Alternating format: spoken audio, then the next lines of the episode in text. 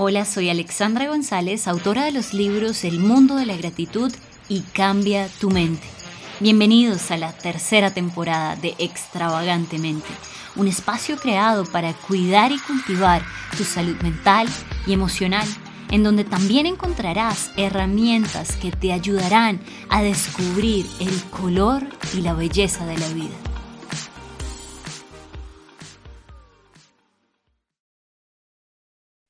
Bueno, hoy estamos en un nuevo episodio del podcast Extravagantemente. Para mí es un completo privilegio estar con ustedes compartiendo hoy un tema muy importante para la salud mental, física y espiritual de todo ser humano. El tema de hoy es la identidad. ¿Quiénes somos? ¿Qué nos define? ¿Qué relación tiene esto con la personalidad, el carácter, el temperamento y el propósito de vida? Así que bueno, espero que hoy tengan una taza de café, una taza de té y que puedan compartir con nosotros este tema. Y hablo de nosotros porque hoy estoy con unos invitados muy especiales. Son los que me acompañan en este proceso, mis coequiperos en la revista Extravagantemente, editores y quienes escriben con pasión y con amor estos artículos que les llegan a ustedes en la revista extravagantemente. Así que bueno, hoy le doy la bienvenida a mis compañeros que están desde diferentes latitudes. Hoy saludo a Matías desde Uruguay. ¿Cómo estás, Matías? Hola, ¿qué tal? Buenos días para vos, para el resto del equipo y para la audiencia también. Un gusto estar con ustedes. Bueno, el gusto es mutuo, querido Matías. Por favor, cuéntanos en qué sección tienes tú en la revista. Bueno, en la sección es científicamente, donde bueno, compartimos cosas científicas y cosas de reflexión también y cosas que van unidas. Bueno, es maravilloso, tu sección es, muy eh, anhelada por muchas personas, tiene muchos datos, muchas notas al pie, así que la investigación rigurosa se nota. Genial, buenísimo. Bueno, también le doy la bienvenida a Paola Jaimes, nos saluda desde la ciudad de Cartagena, Colombia. Y, y bueno, querida Pau, por favor, cuéntanos un poco de tu sección y cómo estás. Muy bien, muy bien, con un calor muy, muy rico. Eh, aprovechando, aprovechando bastante este buen clima.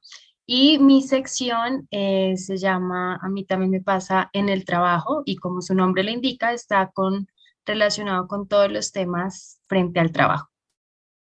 Bueno, es como, como la parte laboral de nuestra revista, la parte que ya nos, eh, en la que nos eh, no sé, nos podemos identificar todos los adultos, los que ya tenemos más de 20 y que enfrentamos estas fases de la vida adulta. Así que bueno, tus artículos también muy recomendados y hoy quiero que sepan que todos los artículos de todas las secciones van a estar conectados con la identidad y queremos darles herramientas desde muchas perspectivas para que podamos abordar esa pregunta, ¿quién soy?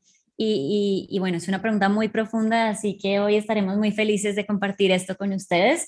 También saludo a nuestra editora Lucía desde Argentina. ¿Cómo estás, Lucía? Hola, hola Alex, hola chicos, hola a todos los oyentes. Bueno, como bien lo dijiste, mi lugar tiene mucho privilegio porque puedo leer todos los artículos de antemano, así que estoy súper emocionada por lo que se va a charlar hoy y como como hablaba, está todo íntimamente conectado y, creemos que va a ser para, para, el bien de los oyentes y para el bien de los lectores. Eh, hay muchas herramientas prácticas, muchas herramientas para meditar y también para compartir. Así es, para compartir. Cuando uno tiene algo lindo en la vida, lo comparte. Así que, bien dicho. Por otro lado, le doy la bienvenida a Kenia, es nuestra amiga, psicóloga desde México. Kenia, ¿cómo estás el día de hoy? Hola Ale, buen día. Buen día para todos. Muy bien, les saludo desde México y mi sección es ayuda profesional, donde hablamos, eh, tratamos de que sea un contenido como desde, desde lo profesional, pero entendible, para que todo mundo quien lo lea pueda aprender y rescatar cosas muy valiosas y prácticas de cada uno de los temas. Tú acabas de decir algo muy importante, que sean herramientas prácticas, porque a veces uno sin darse cuenta dentro de sus campos hay una jerga inentendible, que ya uno se, se acostumbra y como cuando alguien lo escucha es que dice, pero ¿qué pasa? Anoche me enviaron un meme como era una señora dándole como con una chancleta a, su hijo, como reprendiéndolo, eh, pegándole y decía, nueva terapia cognitiva conductual para tus hijos y yo decía, ¿qué es esto? O sea, obviamente uno ve una imagen y entiende mucho mejor, pero cuando desglosamos esa teoría y podemos eh, llevarla a la praxis, pues maravilloso, así que encomiable tu trabajo. Y culmino hoy esta presentación maravillosa con eh, la, una persona que es la más joven de nuestro equipo, pero no quiere decir que eh, ese talento no sea así de, de profesional y maduro. De hecho, yo estoy súper feliz de contar con alguien tan, tan dedicado a la labor y, en los escritos se nota la pasión, la dedicación, la madurez también. Así que eh, saludo a Andrea Pachalian también desde Uruguay. Andrea, ¿cómo estás? Hola Ale, hola a todos el equipo, los que están escuchando. La verdad que muy contenta de estar acá por la oportunidad y muy expectante por la conversación que vamos a tener hoy de este tema tan importante que es la identidad. Así que bueno, ya contenta para empezar. Yo también muy contenta de empezar, querida Andrea, compañeros y toda la audiencia. Así que iniciemos con una pregunta clave que da origen a este episodio. ¿Quién soy? ¿Qué es la identidad? ¿Qué nos define? ¿Es algo que, que, lo encontramos una vez en la vida o es algo que más bien es del día a día? Y para responder o empezar a responder esta pregunta, quisiera compartir la experiencia que tuvo otro miembro del grupo de editores, que desafortunadamente no pudo estar hoy con nosotros, hablamos de Roby Colmenter, y ella tuvo la oportunidad de entrevistar a una persona maravillosa, a una persona que tiene un corazón de servicio, de ayudar a otros y que en el campo de la psicología ha estado trabajando por 15 años, psicología clínica y también educando a personas con herramientas emocionales, psicológicas y espirituales. Hablo de Evelyn Bruno y tuvimos la oportunidad de hablar con ella y está toda la entrevista en la revista que podrán descargar desde hoy 17 de febrero en www.extravagantemente.com. Así que los voy a dejar con esta pequeña introducción de nuestra compañera Roby Colmenter. Pues en esta entrevista me gustaría compartirles tres puntos que considero que son claves para entender quién soy y cuál es mi identidad. Pues lo primero es darles un tip práctico que nos ayudará a descubrir nuestra verdadera identidad y es que necesitamos hacernos preguntas. Eh, no es dar por hecho quiénes somos, porque eh, en la medida que vamos creciendo en edad, van cambiando los roles, se hace más difícil conocer nuestra identidad, pero ¿por qué es tan importante dar respuesta a esta pregunta?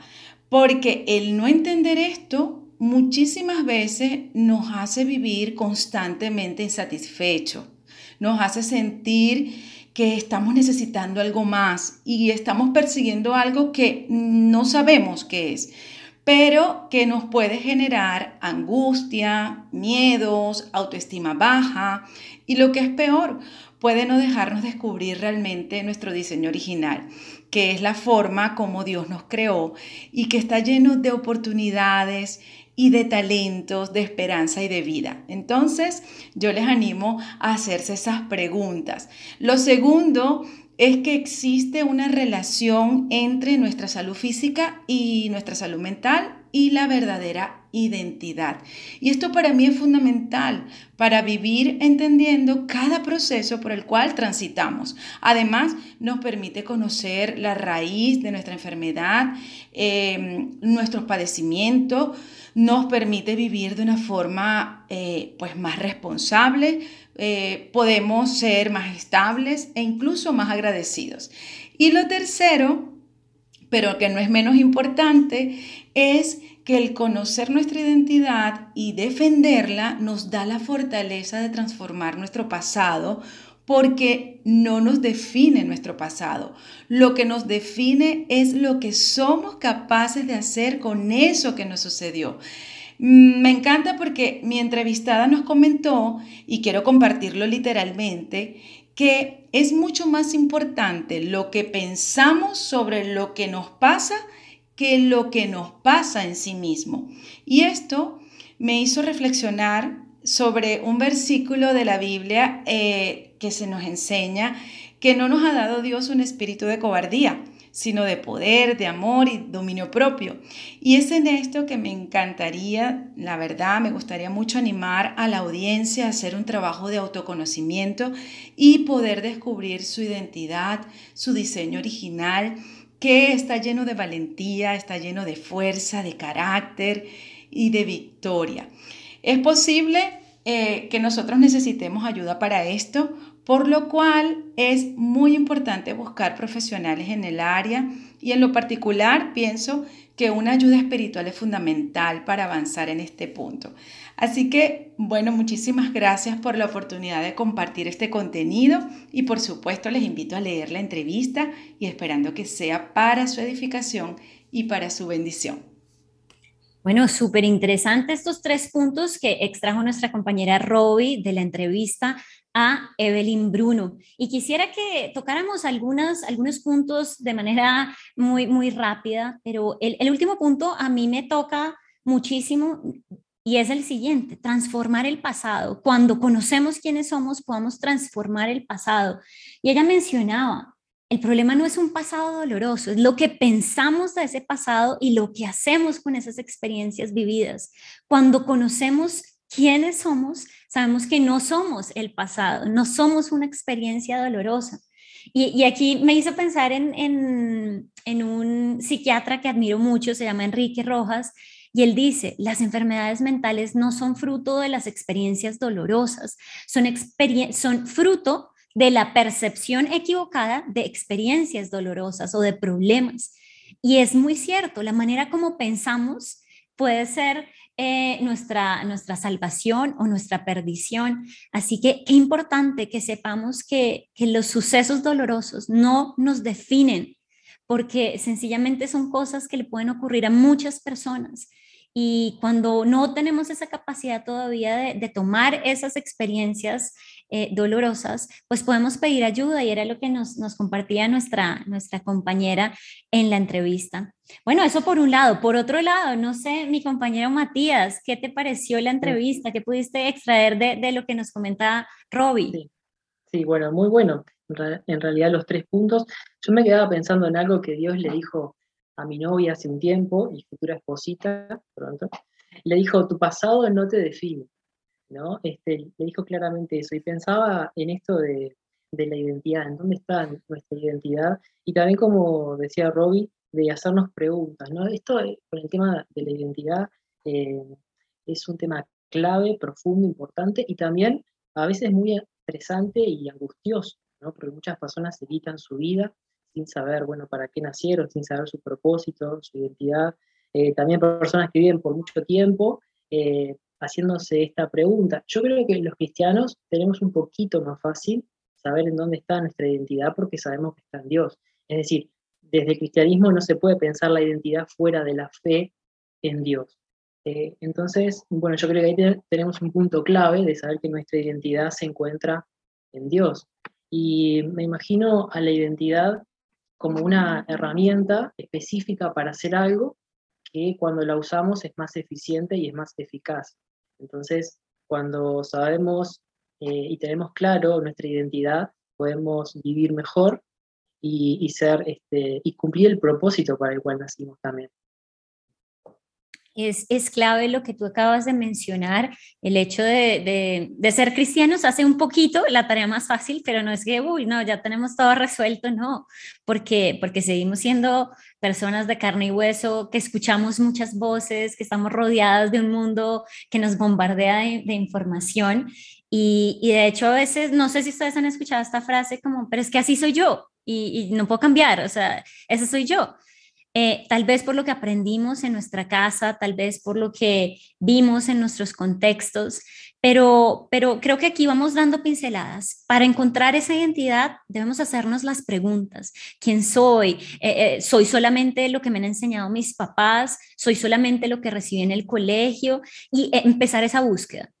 También tener claro que ese pasado no nos define, pero también saber que estamos en constante evolución en constante cambio. Así que en ese marco yo quisiera preguntarle a nuestra compañera Kenia, que habláramos un poquito acerca de, bueno, de tu artículo que escribiste acerca del cambio. Muchas personas piensan que la identidad es temperamento, lo que yo heredo. Ya es que mi abuelo es así, mi papá, y por eso yo soy cascarrabias o se me saca la, la, rabia muy rápido, o soy una persona que exploto, soy explosiva literalmente. Y, y por ende dicen, no, yo no puedo cambiar, así nací, así me muero. Pero la identidad es algo que se está moldeando y se relaciona con el carácter, por lo cual eh, quisiera que nos cuentes un poquito de, tu artículo y estos conceptos. Sí, me parece igual muy interesante y, como una oportunidad muy grande hablar de este tema porque es complejo. Creo que eh, esta revista fue para todos un reto, esta edición, porque la identidad es un tema muy importante, pero muy complejo. Y, al, tiempo eh, escribir sobre personalidad, sobre carácter. Hay muchas teorías, hay muchas ideas, pero creo que lo, más importante o lo que me encantaría resaltar de, este artículo, que fue aún revelador para mí, es la posibilidad y la, puerta que hay al cambio. Porque si bien eh, tenemos una parte de nuestra personalidad, de, nuestro, de nuestra identidad, de nuestro todo, bastante definida muchas veces por las experiencias del pasado, por la infancia, por las voces que hemos escuchado por mucho tiempo, eh, es muy importante entender que en algún momento y en algún punto de la vida podemos decir, eh, ¿cómo puedo mejorar? ¿Qué, qué, puedo cambiar? Eh, ¿qué, ¿qué, ideas o qué voces tengo que dejar de escuchar para poder ser lo que Dios dice que, que soy y, que, y para lo que Él me creó. Entonces, en este artículo, el, como el propósito es invitar a las personas a entender que hay una parte de nuestra personalidad que es que nos abre la puerta al cambio, que es el carácter, trabajar en nuestro carácter. Eh, no depende tanto del pasado, de las experiencias eh, de la infancia, sino de el aquí y el ahora. Lo que puedo hacer con esas experiencias que justo estamos hablando. ¿Qué puedo hacer con ese pasado que, pueda reflejarse y, dar un mejor resultado hoy? Entonces, eh, tomaba el ejemplo de, de una casa que está construida. A veces podemos comprar una casa o llegar a habitar una casa y decir, aquí podemos hacer este, esta mejora, puedo pintar esta pared, puedo eh, ampliar, puedo poner una planta. Y, creo que me, gusta pensar en esta analogía. Creo que siempre una casa se puede hacer un mejor lugar para vivir. Cuanto más nuestra personalidad, nuestro carácter, podemos trabajarlo y transformarlo y hacerlo un, un, mejor lugar para vivir, porque es donde pasamos pues toda la vida, ¿no? E, e, en, esta persona, en, eh, con este carácter, con esta forma de ser, con esta forma de ver y entender el mundo. Y creo que, eh, pues eso es lo que me gustaría compartir eh, y hacer énfasis en que siempre podemos mejorar, trabajar en, en esa parte de nuestro carácter que es influenciado por lo que escuchamos, por lo que vemos y que podemos controlar hasta cierto punto, podemos elegir, elegir conscientemente esas influencias que dejamos que, nos definan. Maravilloso, me, encanta esa imagen, eh, esa figura literaria que, usaste y, la frase que, que extraigo literalmente de tu artículo es que una casa ya esté construida no significa que sea una obra terminada y creo que todos somos obras en proceso, o sea, eh, empezamos en obra gris y hemos empezado como em, pintando, poniendo puertas, luego cuadros, luego muchas cosas en nuestra vida y si bien es cierto, nuestros padres nos dan esos insumos iniciales, eh, vamos nosotros recogiendo nuestra, nuestra esencia. Mi neuróloga dice, la identidad tiene que ver con tu esencia, quién tú realmente eres en el fondo, o sea, eso que te da sabor y que dices, eres único. Y a veces cuando estamos en, en masa o pequeños y que no, no sabemos identificar muchas cosas, todavía no alcanzamos a saber qué me gusta, qué, quién soy, cómo puedo leer las cosas. Y, es maravilloso lo que tú cuentas en tu artículo. Invitamos también a las personas que puedan leer este artículo porque tú explicas qué es la identidad en medio de tanta teoría que hay, pero te enfocas en el tema del temperamento, que es lo que sí podemos cambiar. Tal vez recibimos cosas genéticamente de nuestros padres, pero eso no es el 100% de quienes somos, porque si no, pues seríamos maquinitas, ahí robots, pero no somos robots, o sea, nuestra huella digital nos recuerda, somos únicos y el cambio es posible. Así que, bueno, súper, súper recomendado este artículo. Querida Lucía, ¿qué piensas de este, este artículo que nos acaba de comentar Kenia? Eh, muy lindo, me, me, gustó mucho a mí cuando lo leí, me pareció muy práctico, pero quiero recalcar lo que ella dice de que descubrir la identidad es un proceso complejo porque lleva tiempo. Es decir, que es algo que es constante en nuestra vida y lejos de ver eso como algo de, de derrota, como, bueno, nunca lo voy a alcanzar o me va a costar mucho tiempo, mejor me quedo como estoy, es mirarlo con ojos de qué bello poder ir construyéndose, ir conociéndonos y que los demás también nos conozcan en esas relaciones que establecemos, ¿no? Porque también nos nutrimos y somos un poco eh, en relación con lo que somos con los demás y con los demás que son con nosotros.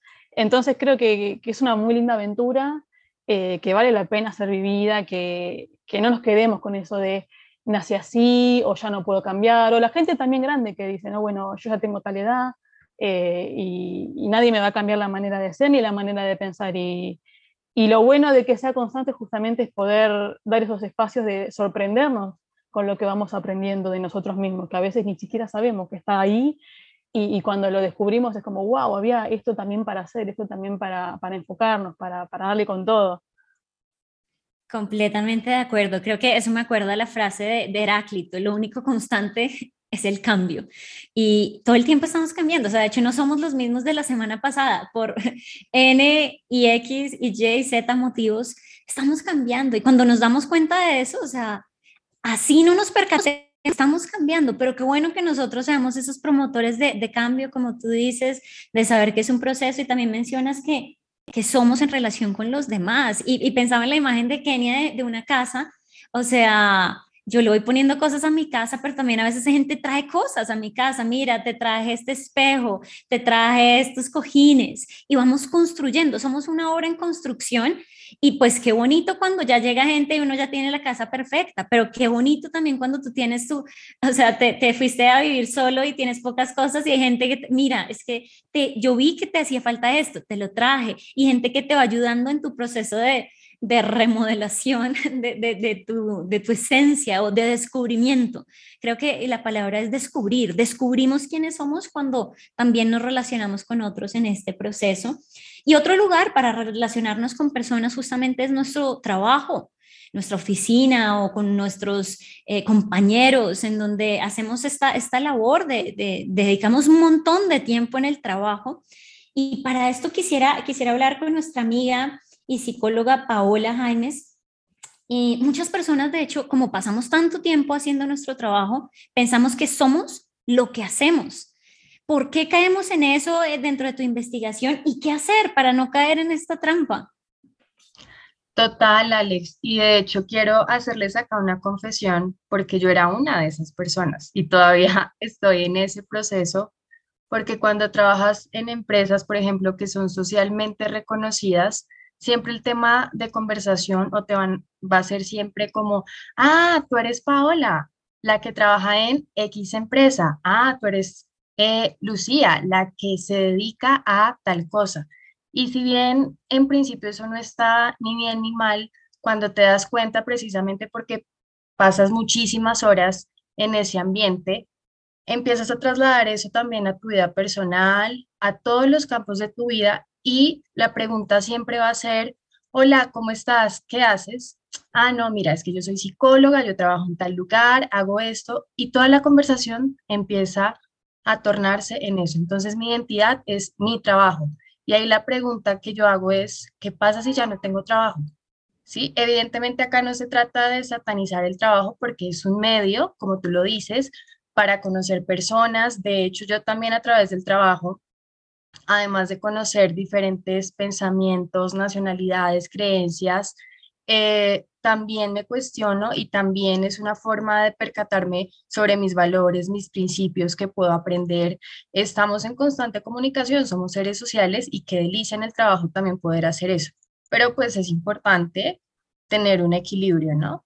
Y para eso, en la investigación que hice, eh, me basé en lo que dice Efren Martínez, que precisamente es una persona que es apasionada por ayudarle a las personas a, encontrar el propósito de su vida y también pues usa herramientas de, de, la psicología, de los estudios que hizo, y él habla de tres cosas supremamente importantes que quiero compartirles acá, y obviamente que también invito a que lean el artículo.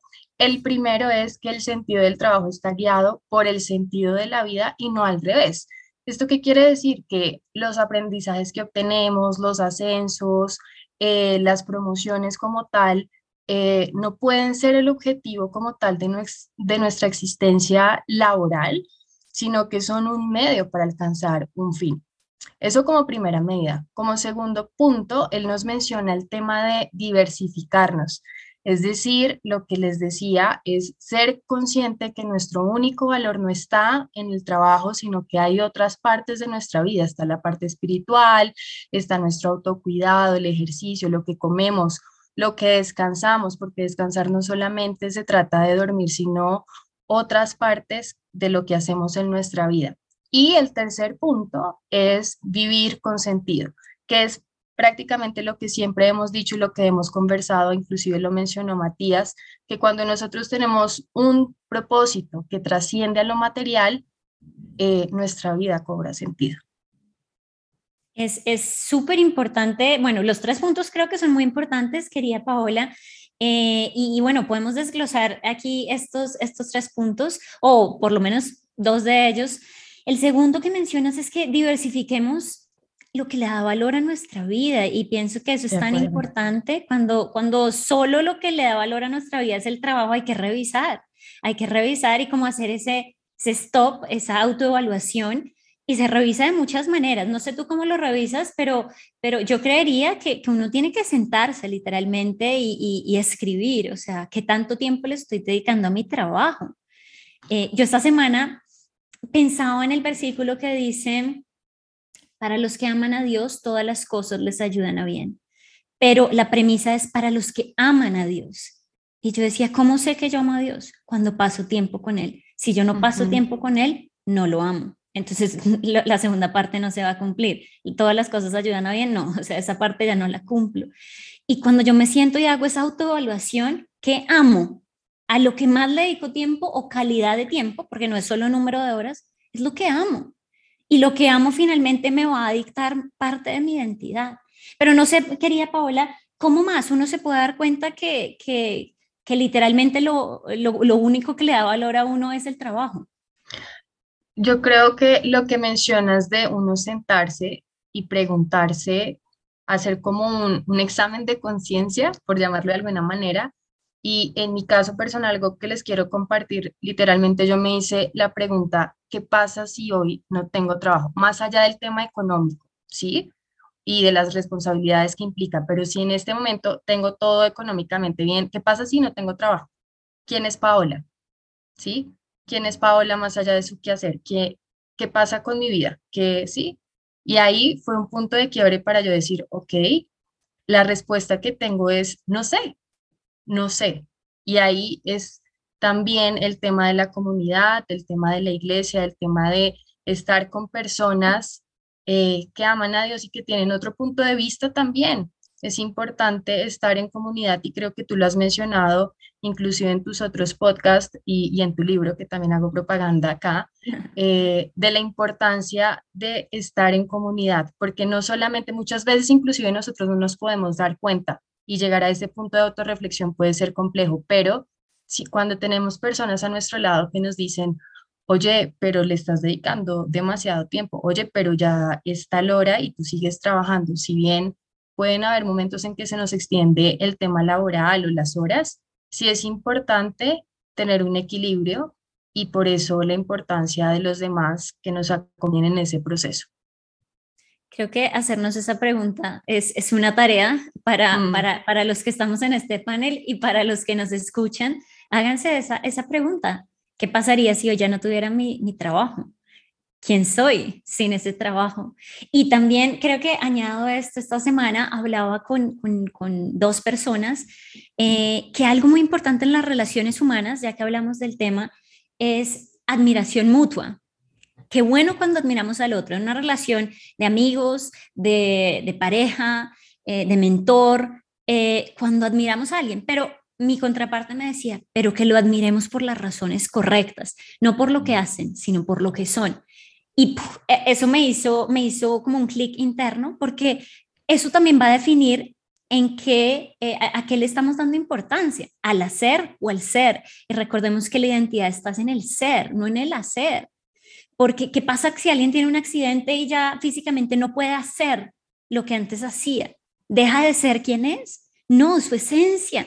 O sea, hoy, hoy quiero también hacer un llamado que lo que nos eh, dé identidad a nuestra vida sea nuestra esencia. A veces requiere más tiempo que yo diga, no, es que yo mm, admiro a Paola porque ella es una persona eh, llena de gozo y es generosa, que yo diga, no, es que yo admiro a Paola porque es que ella tiene doctorado y porque ella es políglota. Es diferente porque lo estoy poniendo en el hacer, pero, pero cuando yo paso tiempo con Paola es que realmente yo puedo decir, admiro su esencia.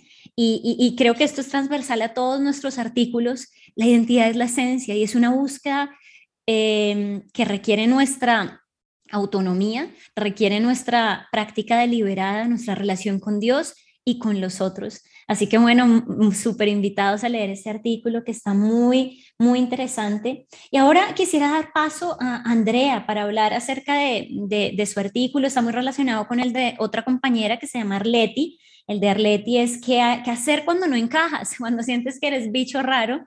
Y, y bueno, los invito. Hoy Arleti no pudo estar con nosotros, pero es un artículo también que habla acerca de eh, qué pasa cuando nos comparamos. E, es letal compararnos con otros y dentro de estas relaciones, pues pueden haber relaciones tóxicas, sea con gente muy cercana o hasta en redes sociales, pero también estas relaciones tóxicas em, pueden dañar nuestra autopercepción porque empezamos a escuchar voces equivocadas, voces de, muchas fuentes.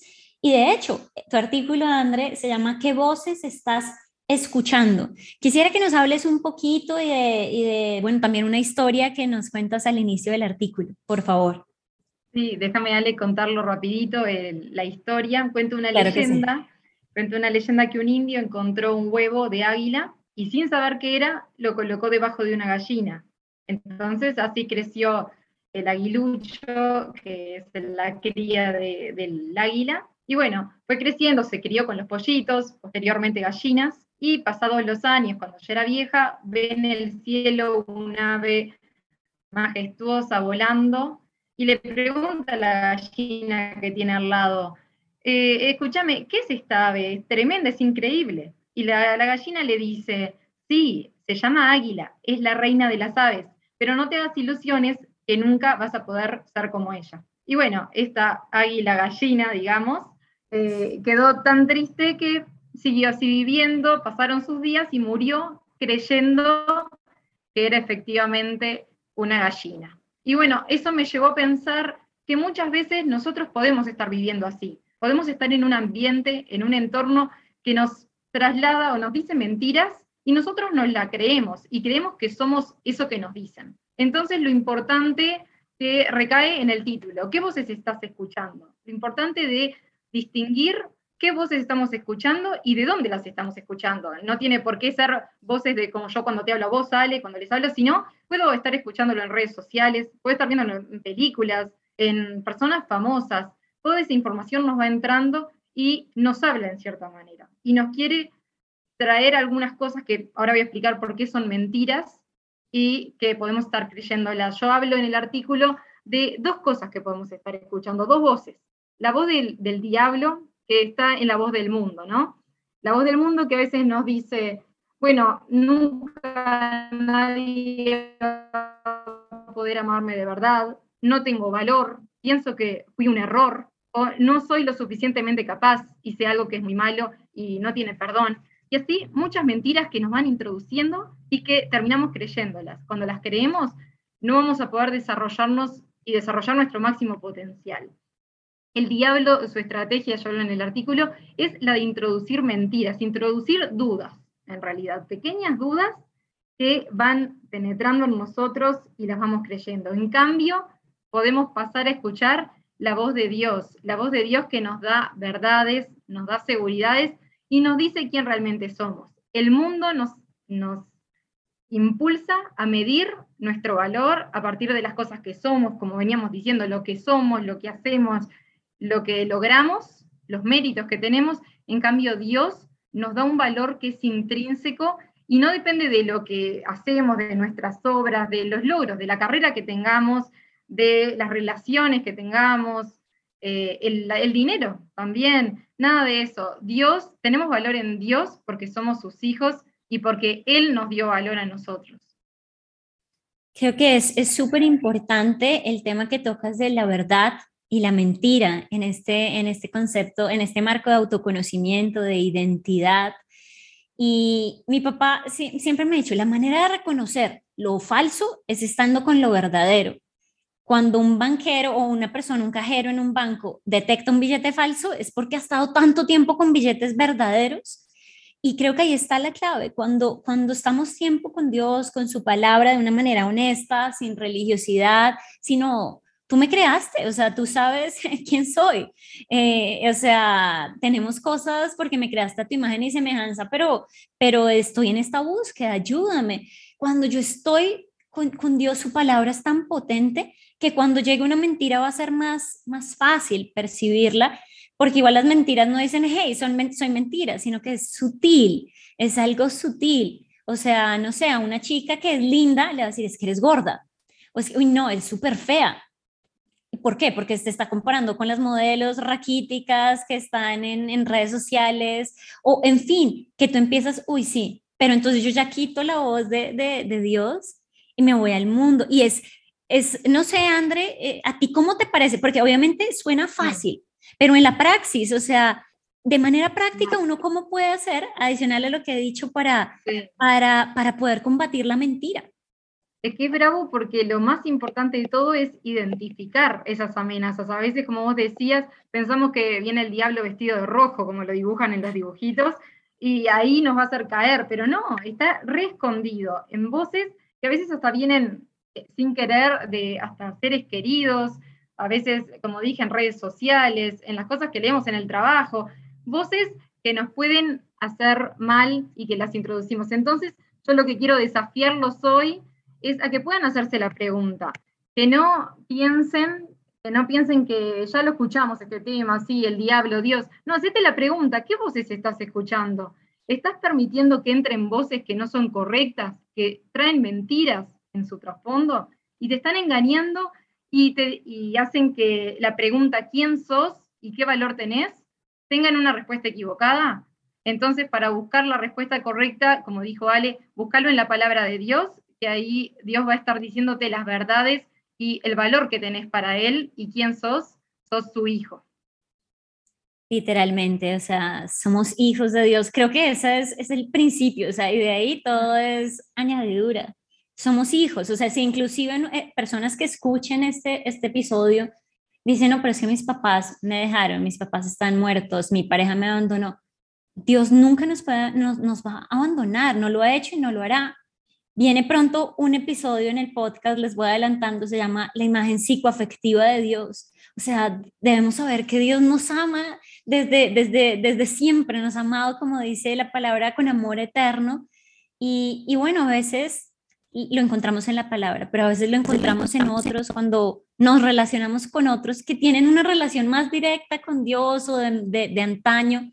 Por lo tanto, pues bueno, tú, tú, tú, has tocado un punto muy denso, creo que podríamos tener un episodio solo de este, de mentiras, de verdad, pero lo más importante sepamos que la verdad es la que nos hace libres. La verdad y la verdad cada día se revela más. La verdad es una persona, por lo cual eh, conozcamos el amor de Dios a través de, de, Jesús de una manera práctica. Se puede vivir. Si tú dices, pero es que Dios no me ama, pero es que para qué voy a la iglesia, todavía no te has encontrado con Jesús. O sea, cuando tú te encuentras con Jesús, mira, puedes decir, no, es que esta serie es maravillosa, es que mi novio es lo mejor, no, o sea, no hay nada mejor que el amor de Dios, o sea, trasciende todo, todo. Y por eso sabemos que nada es comparable a eso. Y el amor es de Dios es lo más lindo que nos puede definir, pero, pero es una búsqueda. Así que te invitamos, tú que nos escuchas hoy, sigue en esa búsqueda. Si te estás haciendo preguntas, ¿quién soy? Eh, tal vez no estoy conforme con esta situación, o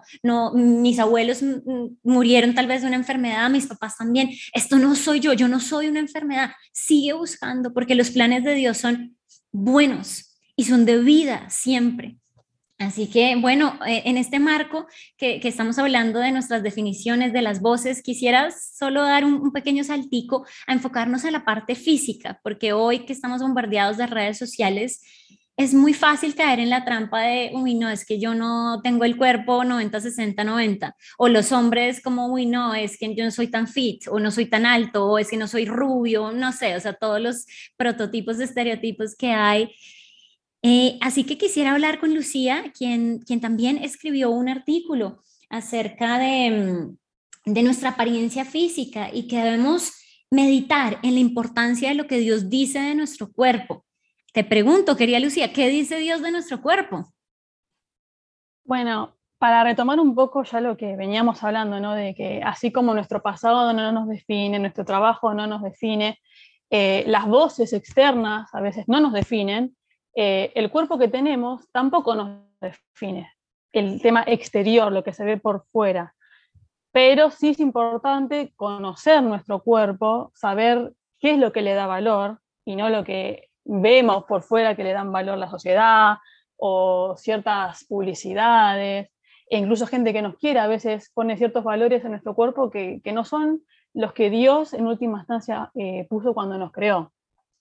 Entonces, como bueno, vos mencionabas recién, primero aclarar que eh, tener una mala concepción o una mala percepción de, cómo nos vemos eh, puede distorsionar lo que hay en nuestra mente con respecto a lo que estamos viendo en un espejo. Y esto se ve mucho, por ejemplo, con el culto a la imagen física que hay hoy en todos lados y que todo el tiempo nos está llevando a compararnos con estos modelos que vos mencionabas o con eh, cierto éxito ligado a la apariencia física. Eh, y ahí viene el tema de el tipo de enfermedades o trastornos que puede generar esta distorsión de lo que uno está viendo. Te acuerdo que Kenia y Paola también bueno, van a coincidir en que hay la bulimia, la anorexia, la depresión. La ansiedad también tiene mucho que ver con la, con la imagen que nosotros vemos y cómo nuestra mente la procesa y cómo queda grabada ahí. Eh, y es importante tener una imagen correcta del cuerpo porque es porque tenemos un cuerpo que nos relacionamos. Eh, como decía Pau antes, somos seres sociales, no estamos creados para vivir solos o en una isla o con nosotros mismos y nuestros pensamientos, sino que nos vamos desarrollando y descubriendo en la medida que nos podemos relacionar físicamente también con otras personas. Entonces creo que acá la clave es ir a las verdades que Dios dice sobre nuestro cuerpo. Una de las más importantes y lo más bello que aparece en el primer capítulo, en el segundo de la Biblia, es que lo hizo bueno y en gran manera. Estuvo conforme con lo que hizo, lo hizo a su imagen. Es decir, puso un valor eh, por encima de todo el resto de la creación. Fue en gran manera bueno el cuerpo. Y también como un medio para que nosotros podamos eh, realizar los propósitos que Él puso en nuestra vida, realizar nuestros sueños, hacer actividades que nos gustan, el poder abrazar a nuestros amigos, el darle un beso a nuestra pareja, el poder eh, darle una palmada a alguien cuando hace algo bien o aplaudirlo cuando estás muy emocionado, el poder llorar cuando estamos angustiados. Todo eso es un regalo que Dios puso al darnos un cuerpo. Por eso creo que, es sumamente valioso. Y como vos decías antes, eh, para poder descubrir estas mentiras, es importante estar con la verdad y pasando tiempo con Dios y meditando en estas verdades que Él dice sobre quiénes somos en, en lo físico, eh, nos hacen poder amar nuestro cuerpo, aceptarlo y también darle gloria a Dios por lo que hizo en nosotros. Eh, muy al principio también mencionaste que ya desde el ADN, de la genética, no hay dos personas iguales. Y creo que eso habla de, lo maravilloso y de lo grande del amor de Dios eh, a la hora de pensar en, crearnos y cómo hacernos a cada uno especial y repetible en toda la historia de la humanidad. Eso es como que a mí me hace explotar la cabeza cuando lo pienso. Y creo que, que, ya, eh, con solo pensarlo, ya estoy meditando en eso, en decir, wow, no, no hay dos personas iguales y eso es, es genial. Y el poder relacionarme con tantas personas diferentes, como cómo no me va a mí repercutir en quién soy, en, en, lo que hago, en lo que me gusta y en lo que quiero hacer también, ¿no? Total, meditar en eso, pensar, meditar qué es, pensar repetidamente, enfocadamente, frecuentemente en estas verdades y, creo que es tener como, como en la estima correcta mi cuerpo y la estima correcta va a estar ligada a lo que Dios dice, sin lugar a dudas, como tú lo mencionas. Eh, así que bueno, considero que es súper importante poder valorar esto y tú mencionas algo lindo y es eh, la primera relación de Dios con su creación fue estética. Lucas Magnin dice, eh, no fue útil, como, uy, qué bien lo hice, no fue como un ingeniero, como un economista, fue más bien como un artista. Somos un poema de Dios y, y, lo demás es complementario, no, no es que, no, o sea, como Dios me creó, entonces comamos y comamos y aquí decía mórbida, no, o sea, ya uno sabe que se tiene que cuidar, cuidar ese templo, pero, pero en la medida correcta, o sea, primero lo primero, y luego va a venir lo demás. O sea, mi identidad no está en 90, 60, 90 súper tonificada. Entonces, ¿qué pasa cuando no estoy tonificada? ¿No valgo? Y volvemos a hacernos la pregunta, o sea, obviamente no lleguemos al panorama más sombrío, o sea, estoy sin empleo, gorda, sin pareja, sin plata, o sea, ¿qué valgo? No, yo sé, para Dios siempre va a valer, pero, pero obviamente lo demás es, es complementario, es una respuesta secundaria a, a quién soy. Y obviamente, o sea, Dios va a dar la sabiduría, Dios me va a conectar, pero es cuando todo está puesto en su sitio que se empieza a alinear Así que bueno, aquí una invitación más para leer eh, este artículo de Lucía. Y hoy culminamos con un tema no menos importante y es el tema de la identidad sexual, que tanto se habla hoy en día, ideología de género, un tema bastante controversial, de hecho. Y nuestro encargado de hablar del tema fue Matías. Así que bueno, tú nos hablas de diferentes tipos de identidad, tanto biológica e identidad cultural. ¿Nos puedes elaborar un poco más este tema, por favor? Sí, bueno, nuestra identidad está basada en varios factores, ¿no? Uno de ellos es la identidad biológica y la otra es identidad cultural. Lo que es identidad biológica tiene que ver con nuestro sexo de nacimiento, es decir, si somos hombres o somos mujeres, y, lo, y la identidad cultural refiere a todo el conjunto de normas, valores y todo lo que es idiosincrático de una persona, ¿no? Ustedes saben, por ejemplo, que a mí me gusta mucho tomar mate, y eso es por una razón, no es casualidad. Yo vivo en un país donde se toma mate. Si hubiese nacido en Colombia, seguramente no me hubiese gustado tomar mate. Entonces, eh, nuestra identidad sí tiene que ver con, lo cultural, porque somos seres culturales, pero también somos seres naturales. Es decir, que la mayoría de las personas vivimos en función del sexo con el que nacimos. Y la sociedad el día de hoy nos ha mostrado o demostrado que se puede ir en contra de esto, pero que tiene sus consecuencias, y que eso tampoco nos han hablado mucho, ¿no? Por ejemplo, una persona, un hombre que le cortan su pene para parecerse a una mujer, va a tener consecuencias irreversibles. Lo mismo si una mujer, por ejemplo, toma hormonas masculinas, también puede tener consecuencias. Entonces, eh, la identidad biológica y la identidad cultural se complementan. Pero desde una perspectiva, como vos decías, sobre de la ideología de género, por ejemplo, estas personas que sostienen esta teoría piensan la identidad solamente desde lo cultural y ponen como antemano la identidad biológica, porque la idea no es pensar en una sociedad binaria entre dos sexos, hombre y mujer, sino que ellos piensan en, eh, definirnos culturalmente eh, y dejar a un lado esta parte biológica, por eso es que se cambia la palabra sexo de la palabra género, una de las cosas que aparece en la nota, si quieren investigar un poco más sobre eso pueden leer un poco, pero entonces, eh, para no encasillarnos en el sexo de hombre y mujer, hablamos de género, donde ahí tenemos un espectro mucho más abarcativo. Pero entonces, son identidades que se complementan. Y, la identidad biológica es algo, es una identidad que no cambia, siendo la identidad cultural sí la que, la que puede cambiar. Es decir, un hombre es un hombre acá en China o en México, y, pero sus pensamientos, sus creencias, su forma de ver la vida es diferente.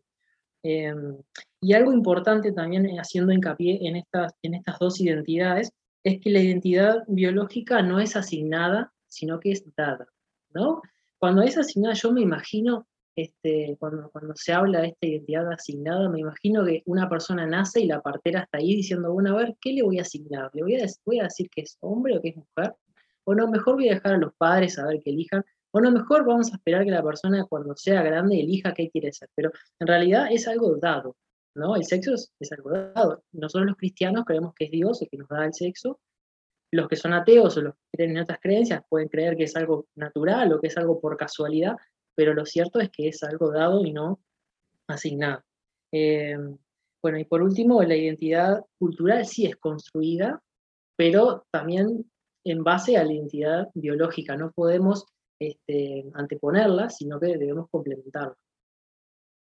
Completamente, completamente de acuerdo con lo que tú dices. De hecho, igual pienso que aquí podríamos hacer dos episodios de podcast hablando solamente de este tema porque, porque es muy denso, porque es muy amplio y, y hoy sencillamente le estamos dando una pincelada porque, porque nuestra identidad es un todo, identidad en todas las áreas de nuestra vida y la identidad sexual hace parte de quienes somos en nuestra esencia eh, como tú lo mencionas, que está permeado principalmente por, por algo biológico más que cultural. Eh, la esencia viene de ahí. Y yo sencillamente quisiera culminar, querido Matías, con una pregunta. Tú hablas acerca de la identidad sexual que, que pintó Dios, su diseño original como creador del sexo y de la sexualidad. Eh, así que, ¿cómo, ¿cómo vivir según ese modelo? Sabiendo que hoy escuchamos muchas voces, hay muchas mentiras, hay mucho bombardeo de información. ¿Cómo vivir según esa manera satisfactoriamente? Bueno, yo lo primero que pienso acerca de esto de cómo vivir es poder acercarnos a Dios para conocer su carácter, ¿no? A través de las prácticas espirituales, por ejemplo, orar o, por ejemplo, leer la Biblia, que nosotros creemos que es el manual que Dios dejó para, para saber cómo vivir justamente. Y es ahí donde vamos a encontrar que nuestra sexualidad y nuestro sexo biológico también tiene un, propósito. Eh, por otro lado, también me parece de que debemos informarnos y cuestionarnos de las cosas que, escuchamos, que se nos dicen, por qué es que se dice eso, qué está detrás, y cuestionarnos, ¿no? Por ejemplo, hoy se habla de la idea de cambio de sexo.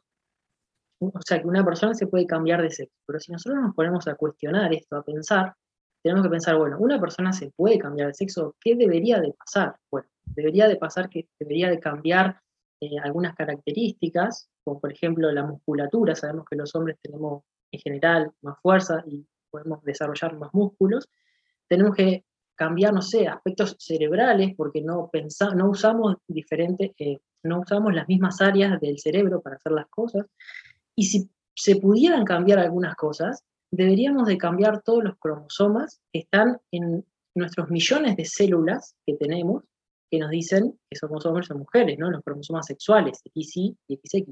O sea que sería imposible que una persona se cambiara de sexo. Entonces, informarnos y cuestionarnos las cosas. Y lo otro, como decía, es acercarnos a Dios para saber cómo vivir, ¿no? Que es una pregunta también para otro podcast y es una pregunta muy compleja, este, yo me la hago casi todos los días, porque ¿cómo, ¿cómo estoy viviendo? Yo me pregunto cómo estoy gastando mi vida, porque la vida se gasta. ¿Cómo la estoy gastando? ¿Cómo estoy viviendo? ¿Estoy viviendo como Dios quiere que viva? Y hace unos años un amigo nos hizo esta afirmación. Nos dijo, no hay mejor lugar para estar que en el centro de la voluntad de Dios. Eh, y cuando estamos en ese lugar, entendemos entonces que el factor biológico y el factor cultural, que puede cambiar el factor cultural, pero entendemos que toda nuestra vida está en el lugar que Dios quiere que esté.